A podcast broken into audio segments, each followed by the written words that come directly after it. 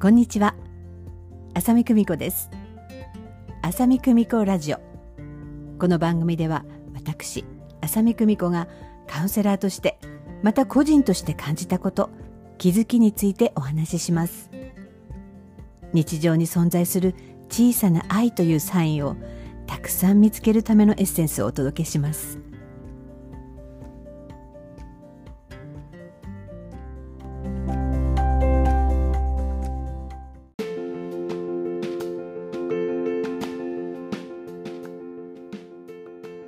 めまして浅見久美子です。いかがお過ごしですか？というかもうね前回の放送からね1ヶ月経とうとしております。早いですね。えこの1ヶ月の間ももういろんなことがありました。いろんなことがあったと言っても心の中でっていうような感じですかね。えこのチャンネルもねこう聞き流したりするのねすごくいいっていうふうにね言っていただいてね。Spotify も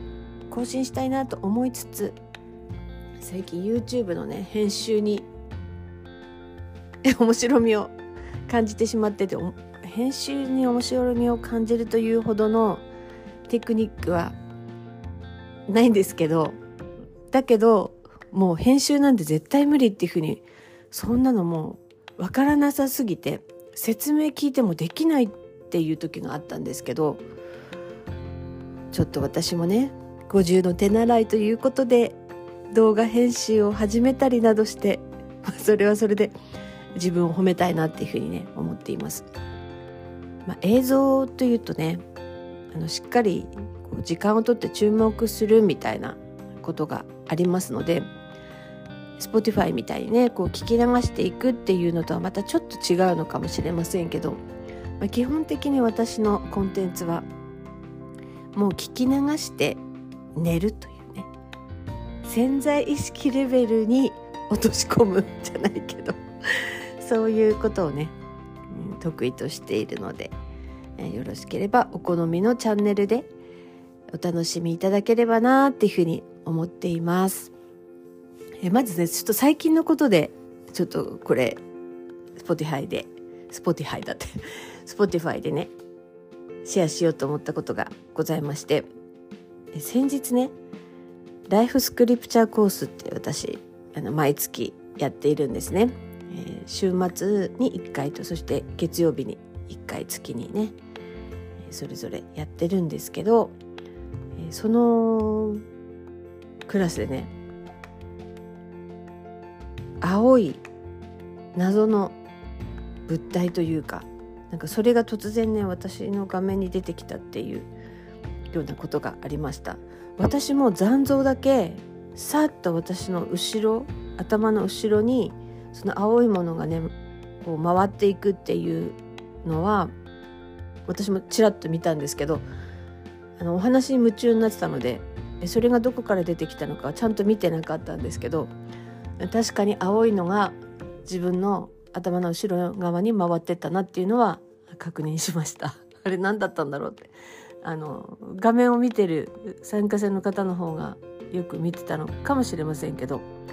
もう私は勝手にジーニーだと思ってるんですね。ジーニー来たみたいな。まあ青い存在といえば確かね2008年だったと思うんですね。今から15年前。一番最初あの会社にして株式会社にして最初のサロン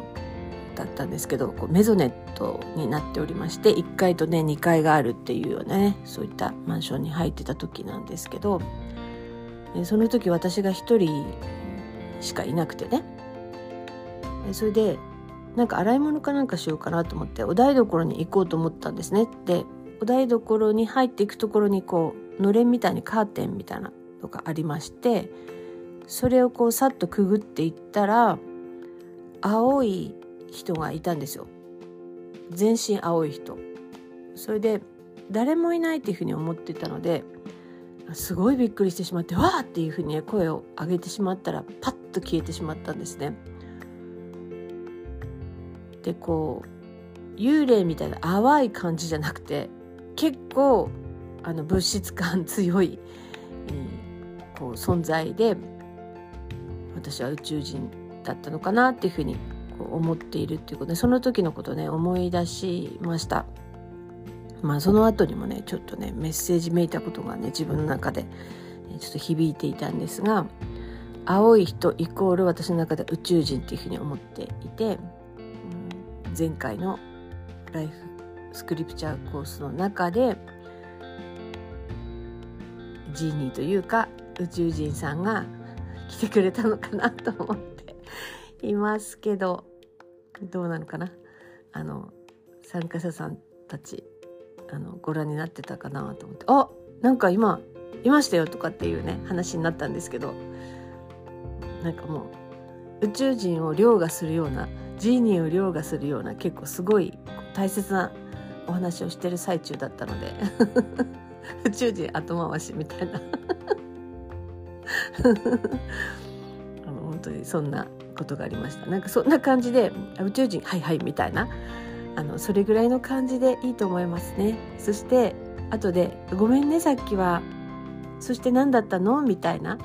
なんかそういうスタンスでこう親しくしていけたらっていうふうに思いますね。今回はなかなかいい関係だったんではないかなっていうふうに あの思っていますけどもなんか自分の中でねこう不思議体験っていうことまあいろんなことありますけどその不思議体験っていうのはねいわゆる超常現象的なものだけではなくて日常生活の中に本当にたくさんあるんですよね。なんか何気ないこう毎日見過ごしてしまいそうなぐらいもう染みついている当たり前のことなんか目覚めた時に自分が生きてるとかね。自分の隣に誰かがいるとかね。今日やることがあるとかね。なんかそういうことってあと食べたりとかね。本当に私朝起きたら大体コーヒーが出来上がってますからね。本当にありがたいことだなっていうふうに本当にしみじみ思っています。これが当たり前っていうふうにならないでこう感謝を感じていられる自分でいたいなっていうふうに思っていますなんかそういう意味では一日一日ね新しい気持ちでこう過ごしていったらよりたくさん感動が増えるんじゃないかなっていうふうに思います。でもなんかねそういうのに気づこうとか感謝しようっていうこう意識づけっていうのもあのありだとは思うんですけどあまりにも自分に課してしまうと逆に自分自身に意識が向けられなくなってしまうぱり外側に意識が向いてしまうっていうこともあるからね。何事もねあのほどほどにっていうことはすごく大事だと思います。気づきとかもあの気づいてやろう気づきよとかっていうふうにやりすぎるともう疲れちゃうよね。本当に。なんかもっとぼーっとしてる時間っていうのがね実はすごく大事だったりっていうことをね感じています。え余裕はね大事だなっていうふうにねあの最近強く思いますね。ぼーっとしてる時間が大切ですなんて私いつも言ってますけど私自身がねなかなか自分自身にねぼーっとする時間ってね与えられないんですよね。なのでお風呂上がりに自分のねお肌のケアをしたり朝メイクしたりする時っていうのが一番ぼーっとしてるのかもしれないです。なんとなく楽しみながらぼーっとしてるみたいな。なんかそういう時間なのかななんていうふうにあの思って楽しんでいます。まあ、その他にね最近ね私の中で個人的にハマっているんですけどもう都会にいるとね本当にね空がねなかなか小さいわけ。ね、なので私ねすごくね陰のね陰陽ってあるじゃない？陽じゃなくて陰が強い女なのでね実はあの陽のエネルギーをねすごく必要とするっていうかまあ中にはあるんでしょうけれどもそれを活性化するエネルギーを欲するんですよね。なのであのサロンの、ね、小さなベランダがあるんですけどそのベランダに椅子を持ち込んでぼーっと空を見るっていうねそこがね空が見えるのよ。ね都会の中ではもうそのね空が見えるっていうのは非常にね贅沢なわけなんですね。なのでそこからね景色を見てねいろんなことをこうぼーっと考えたり考えるでもなく考えたりっていうことがね本当に私の中では貴重な時間になっています。その時にねこうスッとこう自分に必要なことだったりキーワードだったり何らかのねメッセージをつかめたりすることもありますけどそれを期待しないでねあのそれを目的になっちゃうとまた違ってくるのでね。あと私ね髪洗ってる時一番いい感じですね。髪を洗ってる時が一番何らか研ぎ澄まされてるっていうかね。髪洗ってね夢中になってるからね。そういう時って大事ですよね、えー、集中して一点に何かをやってる時っていうのが一番リラックスしてるっていうふうにね言いますけども。まさにっていう感じだなっていうふうに思っていますね。あとねもういろいろなことがあったあのこの夏ね私の三男にね、えー、待望の第一子が生まれました。女の子です。実はねもうこの三男の赤ちゃん出産までにもうね私ね家族のことはね本当に私も皆さんと一緒で結構何も分かんないんですよ。だから長男のお嫁さんがっていうかね長男に赤ちゃんができた時長男っていうかねそのおご夫婦にね長男夫婦に赤ちゃんができた時にね私全然気づかないからその知らせを聞いた時にもう嬉しさなのにもう号泣しましたね。もうなんかもう神様ありがとうみたいな感じで。なんかそういう感じだったんですよ。だからやっぱり分かんないもんだな家族のことはみたいな。思ってたんですけど今回はなんとそれと私が先んじて分かってしまって「はっ!」みたいな感じで夢でねはっきりあの教えてくれたんですね。それでああそれを確認したいと思っているんだけどでもやっぱりねデリケートなテーマですしなんかお嫁さんだってさ姑にさもしかして妊娠したんじゃないとかって言われたくないじゃん私だったら絶対言われたくないからそれでずっと黙ってたんですね。で黙っててちょうど年明けにねあの2人で遊びに来てくれたの。お正月のねご挨拶っていうことで。でその時もあっって思ったの。やっぱり絶対そうだって思ったの。だってオーラ違うもんって思ってたんだけどでも2人からね言わないから、まあ、まあまあまあと思って普通に楽しく過ごしてそしたらその1週間後ぐらいに息子にねうちのワンちゃんを頼むっていう機会があってうちに泊まったんですよねで私たちは出張に出かけて帰ってきた時に報告がありますみたいになって実はみたいななんか赤ちゃんができてっていうようなあの報告を聞いてやっぱりと思ったんですよね。で息子もなんか奥さんと2人でねきっとお母さんは絶対気づいてるみたいな話をしてたっていうんだよね。あのお母さんってそういう人だからみたいなことを2人で話してるらしくあそうなんだと思ってああおめでとう大事にねみたいな。でその報告を受けた時も本当にまだあの妊娠の確認ができましたっていう本当初期の頃だったんだけど本当に私が夢で見た時受胎した時じゃないかっていうぐらい結構早めの感じだったんだけどね。なんかそういうことがあったわけ。それで今度性別ってなるじゃない。性別も結構ね2人ね早めになんかその今ねすごいからねエコーもね。結構早めに分かったみたいなのね。でうちの旦那さんとなんか今度ね男の子かね女の子かねみたいなことを言ってた時も旦那がなんか「男の子じゃない」とかって言ってたんだけど私心の中で「違う。女の子だもん」って思ってたのね。でもそれも黙ってる。たんだけど。なんかいや女の子みたいだよみたいな話だけどね最後の最後で生まれてみない時も分かるね生まれてみないと分かんないとこもあるからねみたいな感じで。でもやっぱりあの女の子が生まれてみたいな。いやなんか怖い怖い怖いと思って。えなんでこんなになんか来んのみたいな。それね極めつけがあったの。それね名前に関することなんですよ。名前赤ちゃんがね私の名前は何々って言うんですよ。それで、え？みたいな。いや、両親がね2人で考えた名前なのかなって思ったんだけどでもそんなのまたさほら姑がそんなさなんか気持ち悪いこと言うの嫌じゃんと思って私もまた黙ってたわけそれであの生まれて女の子生まれたよってなって「あよかったね」って言ってでその時にあの病院で出産するとさ名前がねベッドのところにあ名前奥さんの名前があってあの赤ちゃんの性別とあと体重生まれた時の体重とか書いてある札みたいなのがあったんだけどその時にはあと思ったのがなるほどと思ってお母さんの名前の一文字を言ってんのよ。その私の夢でねその赤ちゃんが。いやこれは伝えてねっていうことなのかな？もし伝えなかったら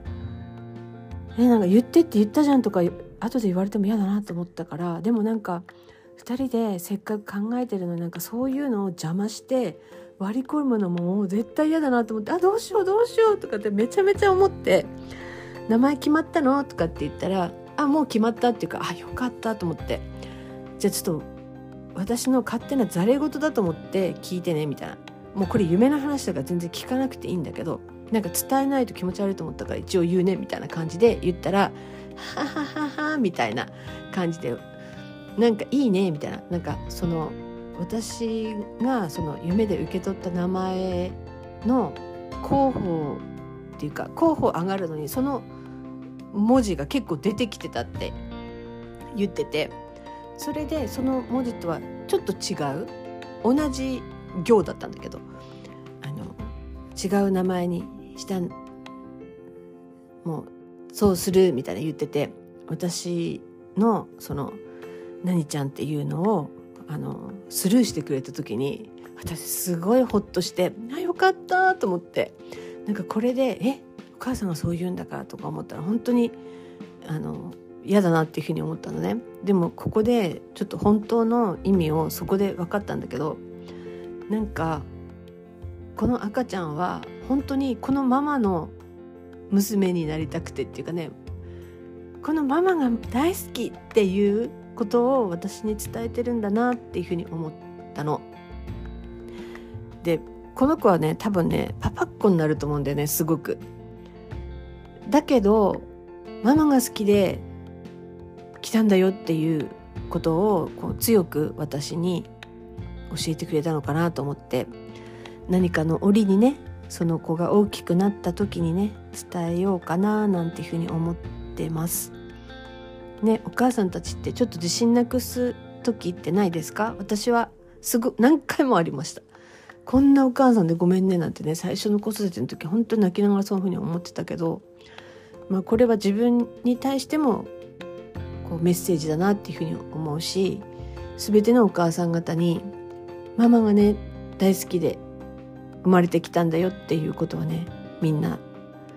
全てのママに対してのメッセージじゃないかなっていうふうに思ってねここでシェアしたいと思います。ね、だからといってねパパが嫌だってことじゃないですよ。なんだけどお父さんってその関わっっていきながら特別な存在になっていくっていうことがね多分ね学びなんだと思うんですよ。そういうポジション。だからお母さんたちはなんか母親として自信ないなって思うこと多分何回もあると思うんだけどあのもうね前提からそんな自信ないとかって言わなくてもいいの。もうそもそもそこはもう決まってる。もう選ばれている。お互い相思相愛なんだからっていうねことなのかなっていうことでね。これは私自身にもそうですし聞いてくださっているお母さんたちにも何かメッセージになるなっていうふうにね思ってシェアさせていただきましたということでね。あの本当に、え、私はもう普段ねすごい自由にしていますし子供たちとももうすごい大好きですけど、まあ、本当に私も自分の人生を生きているのでもう折に触れてっていうかな年にもう数えるぐらいしかねなかなかあったりっていうのは、ね、できないんですけどまあそれも私にとってはすごくいいバランスだなっていうふうに思っています。だってやっぱりお母さんってね大きい存在だからねただでさえね これ以上プレッシャーをかけたくないっていうねそんな気持ちになったりしていますという意味でも私自身も自分を自由にね生きたいなっていうふうにね、え、さらにさらに思いましたっていうようなお話でした。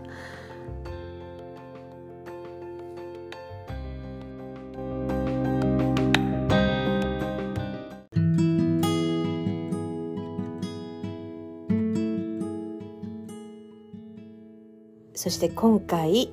ご紹介させていただきますのは久しぶりね本のご紹介なんですけど底辺駐在員がアメリカで学んだギリギリ消耗しない生き方という本でございます。角川さんから出ております、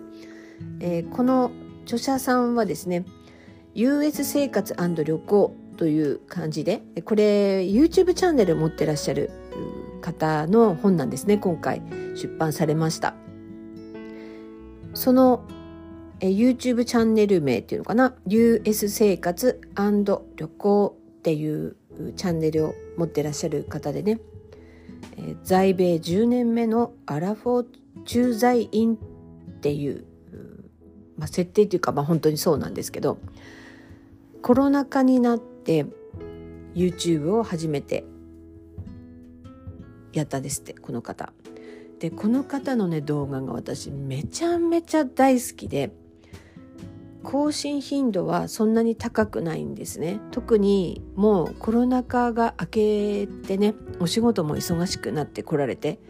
1ヶ月に1本ぐらいしかもう配信されてないんですけどとてもとても編集が丁寧であのとてもシュールでねあとはその旅行動画なんかはアメリカのね自然とかそういったものも感じられたりそしてそのこの方がね本当にそのギリギリ消耗しない生き方って書いてありますけど本当に無理をしていないっていうんですかね。肩に力が入っていないその生き方がね本当に心地いいんですよね見ていて。だからこの方の長めの動画をこう流しながらもう幸せすぎてっていうかなんか満たされすぎて穏やかでね。あの本当寝ちゃうぐらいな感じなんですけど、え、どういう人なのかなって何の仕事してるのかも明かしてなかったんですけど今回出版するっていうことでご職業も明かされてっていうような感じなんですけどあの IT 系ですか？とかなんかその金融系ですか？とかっていう感じで質問されることも多かったそうなんですけどいやいや自分はもう本当にねあの底辺の駐在員ですよっていうようなことをいつもねあの本当に謙虚な方なんですけど、うん、彼が20代の頃にもうほぼニートみたいな感じで病気になってしまってこう動けなくなってしまってっていうようなことからねアメリカに留学して語学留学から始まってインターンそしてえ現地で採用されるっていうようなその道のりっていうのもね本当に力が入っていなくてなんかすごい勇気になるなっていうようなこと。でしかもすごく現実的っていうような感じでなんかこういうこう等身大の方が私好きなんだな本当に。あの等身大はね気持ちいい。何も自分をよく見せたりしてませんし本当にありのままっていうような感じであの心地がいいなっていうふうに思いましたね。うん、すごくねたくさんの人の心に刺さってるんじゃないかなですごくあの情報を整理されるのが本当に上手な方で底辺底辺言いますけど非常に頭のいい方だなっていうふうに思いますしなんか私にはないものをたくさん持っておられててもう本当にね編集なんてね本当にすごいよ。もうこんな風にもう気を使ってやってるんだなっていう感じで音楽のなんか入れ方とかねセレクションもすごく好きですしあの心地いい YouTube だなっていうふうにね先日銀の盾をねもらったよっていうのをねお母様にね日本に住んでらっしゃるお母様にね報告するっていう動画なんかね本当にね心が温まるっていうかね。えそんなこう日常のっていうか誰のお家にもあるような、まあ、種類は違ってもねなんかこうホッとするような、うん、それでいて、うん、本当に人生って興味深いなっていうふうにね思います。いろんなことがあってももうそれで人生終わりじゃないしこの先も何かこうくじけるようなことがあったとしてもそれで終わりじゃないっていうね、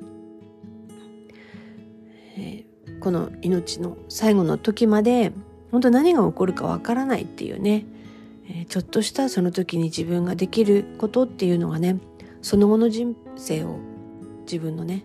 え、支えていくんだなっていうことをねしみじみ感じさせてくれるねとても良い本でしたので本当に肩の凝らない肩の凝らないあの本なのでね、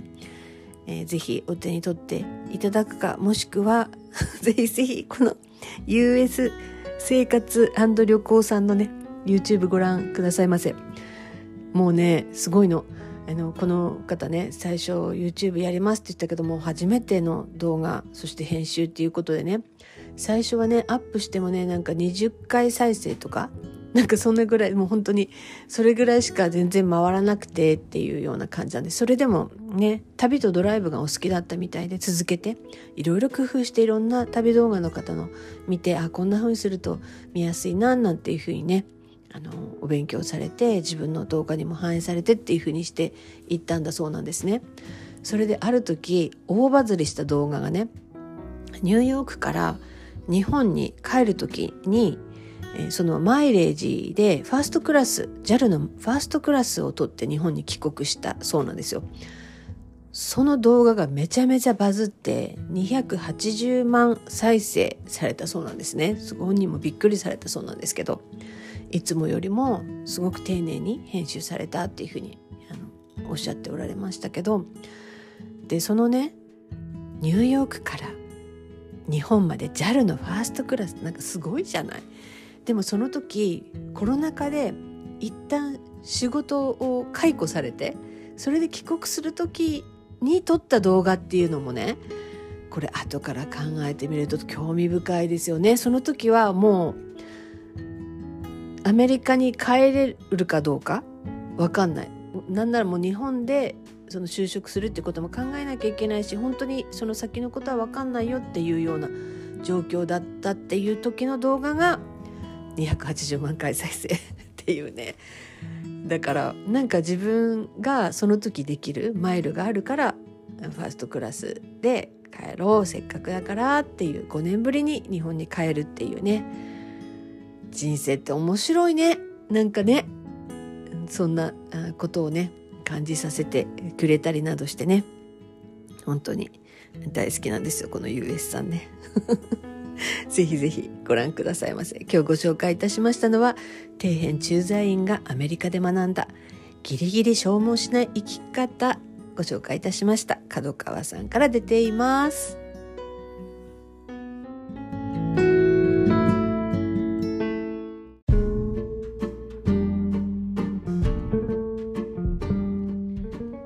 はい。ありがとうございます。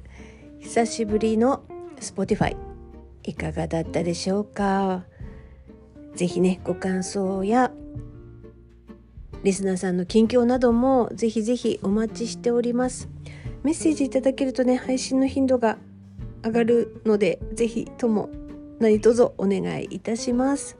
え YouTube にはぜひコメント欄にそして Spotify には、えー、概要欄にですねコミュニケーションフォームがございますし、え、Instagram の DM などなど LINE とかね、えそちらから、えラジオの感想ですというような感じで送っていただけますと幸いでございます。もうこのね2023年本当に大事だ大事だって最近すごい言ってるんですけど2025年っていうねあのものも出てますけどそこで何かじゃなくてもうすでにね今意識をね統合に向かわせていくっていうんですかね。あの本当の自分本音に触れていくっていうようなことね。もう楽になっていく感じですね。肩の力が抜けていくようなポイントに行くと2025年はわあなんていい世の中だろうっていうふうに見えると思います。見え方がね本当に人によって変わっていくっていうそのポイントを迎えるんじゃないかなっていうふうに思います。幸せっていうのはね外側のことではないんですよね。出来事でもないっていうことなんですよね。自分が何を感じるかどこにフォーカスを当てるかっていうことで変わってくるよっていうね本当にシンプルな話でございます。ということで最後までねなんか自分のね好きなようにお話ししているという通常営業でございますが是非とも、えー、お聞きいただいてね。そして何らかねお声をくださると大変大変励みになりますのでどうぞよろしくお願いいたします。ということで浅見久美子でした。またね